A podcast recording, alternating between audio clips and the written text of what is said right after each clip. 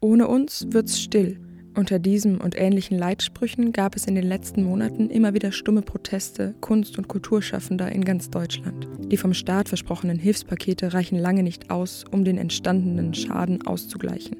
Auch Sängerin und Songschreiberin Leonie Jael weiß selbst aus eigener Erfahrung um die Situation. Die Politik sieht sie durchaus in der Verantwortung. Menschen aus der Veranstaltungsbranche und der Kunst und Kultur, ähm, wir hängen seit über einem halben Jahr in der Luft weil es einfach so ist, dass natürlich versprochene Soforthilfen vom Bund nicht greifen für uns, weil die teilweise nur für Betriebskosten ausgegeben werden dürfen. Und wir Künstler müssen halt unseren Lebensunterhalt irgendwie finanzieren, weil wenn ich jetzt so mal mich als Beispiel nehme, ne, ich wohne zu Hause, ich arbeite von zu Hause aus, ich habe kein externes Büro, ich habe auch kein Betriebsfahrzeug, ich fahre mit meinem Privat-Pkw, ähm, da, da halten sich die Betriebskosten einfach sehr sehr gering und meine, meine Kosten, die ich habe, ist mein Lebensunterhalt. Also das müsste geändert werden eigentlich, dass man das Geld nutzen darf.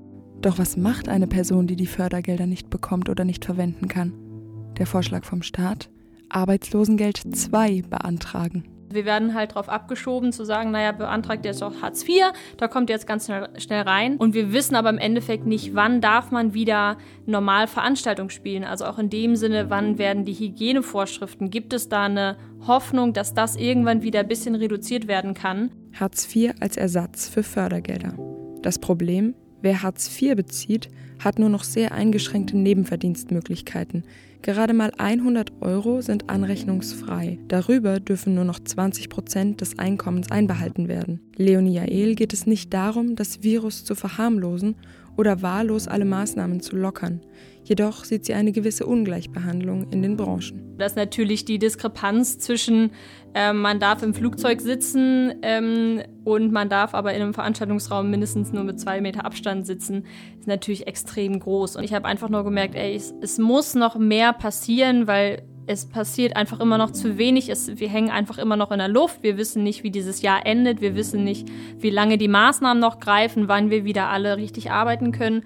Und ich wollte irgendwas machen und dann aus so einem Bauchgefühl heraus dachte ich irgendwie, ja, ich könnte doch eigentlich äh, jetzt hier diese Corona-Künstlerhilfe äh, da spenden und, und meine Single eben auch dafür nutzen. Die Corona-Künstlerhilfe, genauer gesagt der First Class Session Artist Support e.V., ist ein mildtätiger Verein, der sich zu Beginn der Corona-Krise gegründet hat.